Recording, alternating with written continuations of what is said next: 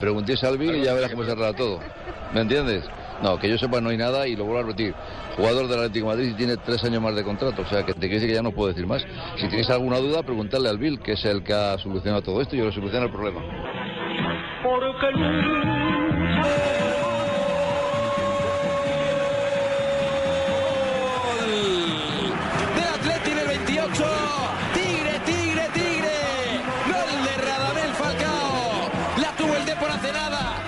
Vamos, que es un honor y un placer hoy viernes, eh, fin de semana, pues poder abrir una transmisión tan importante como esta de Blue allá en Colombia.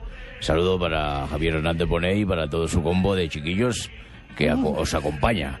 Pues vamos, que hoy hemos abierto este programa de fondo porque hoy estamos cumpliendo 100 años, el Club Atlético de Madrid. 110, 110, eh, Paco Tilla. Yo cuando dije 110. 100 y 10 que tengo yo, 110.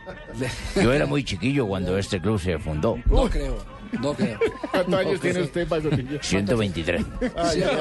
123 y todavía le meto al jamón, ¿eh? Joder. ¿Y su cirujano plástico quién es? No, no tengo, no tengo cirujano plástico, solo tengo un preparador físico que me tiene en condiciones excelentes. No, no puede ser. Bueno, vamos, que les cuento que puedo contaros que el, el 26 de abril de 1903, pues se ha fundado el Club Atlético de Madrid, pero lo ha fundado unos estudiantes vizcaínos que no es que sean viscos, ¿eh? Son vizcaínos porque no es que sean Sí. viscos. No, no, pero- pero- Se llaman, eh, pues son Ramón de Aranciba y Levarri, Sí. Ignacio Cortázar y Manzo, Ricardo Cortázar y Manzo, hermano del anterior que acabo de mencionar, Sí. y Manuel de Garrayola y Alderna. Ellos se han juntado para formar el Athletic Club de Madrid, que es el tercer club español con más títulos en la historia y que cuenta con más de 60.000 abonados. Joder, tío. Oh, qué bien. Felicitaciones entonces.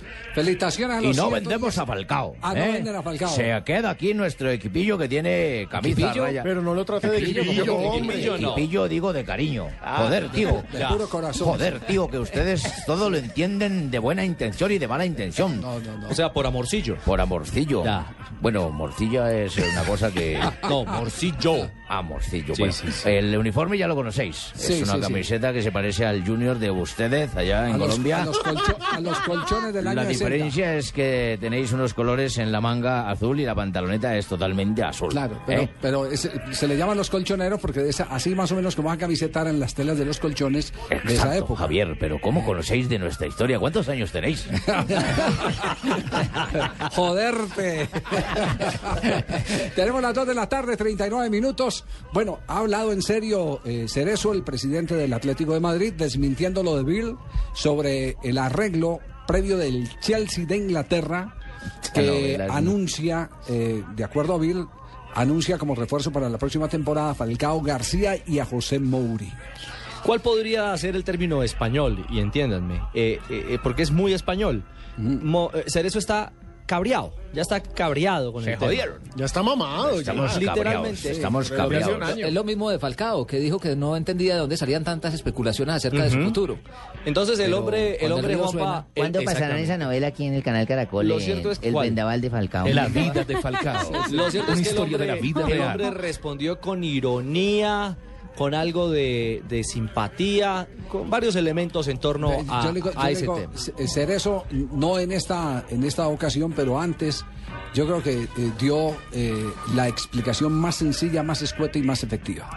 Que es el que ponga la plata de la rescisión del contrato no tiene ni que, Ya. que pasar por acá. Falcao no tiene que Sí, venir a abrir más. el locker para sacar los guayos que quiera. No tiene que venir a hacer nada. Pero ¿por qué estos niños cerezosos se meten en eso? No entendí si él es brasileño. No, no, no, no, no, Toniño no. Enrique Cerezo. Ah, Toniño era el jugador perdón. brasileño. Sí, por eso, por eso. Yo pensé Sí, que estaba Cerezo es metido el en eso. presidente. Qué pena, yo como no sé. No, no, no. Gracias Pero entonces la noticia, la noticia y- de y hoy otra es que- pregunta, Javier. Sí, ¿cuál?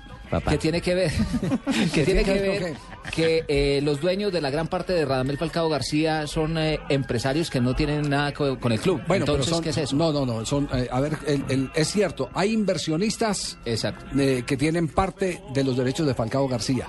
Pero ante la FIFA, ante la Federación, Real Federación Española, solo hay un único dueño, Que es el Atlético. que es el Atlético de Madrid. Ahí donde se, do- donde se dividen los, de- los derechos, o, o por lo menos se delimitan cuáles son los derechos federativos, los que tiene el Atlético de Madrid. ¿Quién es el que tiene que dar la transferencia? El Atlético de Madrid. ¿Quién la tiene que abolar? La Federación. Hay otro tipo de derechos que son los derechos comerciales en los que se dice está Jorge Méndez el eh, representante de Falcao García. Y Fausto Tumberini, Javier, Tumbe- por eso es que no. no. me han, por eso es que no lo han podido vender porque no han llegado a mí.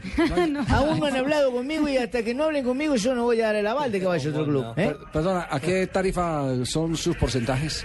El mío es un 80-20, 80 para mí, 20 para el jugador. No, está hecho Falcao García, entonces es el empresario que Pero le- es lo máximo, yo soy el que lo pongo donde quiera jugar él. Pero no han hablado conmigo. ¿Para qué hablan con seres?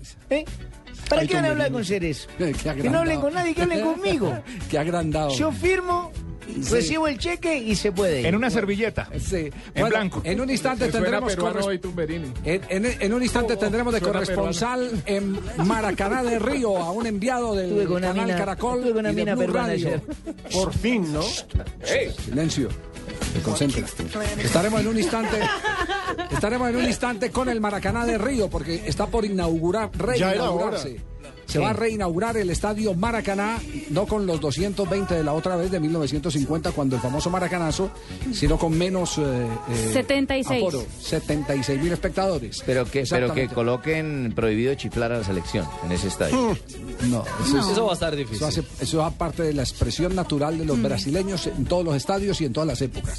Lo que pasa es que ahora está con más ardentía porque tiene patrocinadores públicos, como el caso, por ejemplo, de Romario, que todos los días le bajan la caña a la selección brasileña, pero también le han montado un frente de oposición que están comandando Pelé y Cafú. Ese agarrón de Pelé con Romario, ahorita lo Ya entró contamos. Ronaldo Está también en esa. buenísimo. ¿Y Ronaldo entró para qué lado? ¿A reforzar ¿A qué banda? No, Ronaldo dijo, a mí no me metan en, en esta vaina, deje que los dos, y usó una expresión hasta vulgar brasileña diciendo, deja que ellos quebren o pau, o sea, deja que ellos se jodan solo.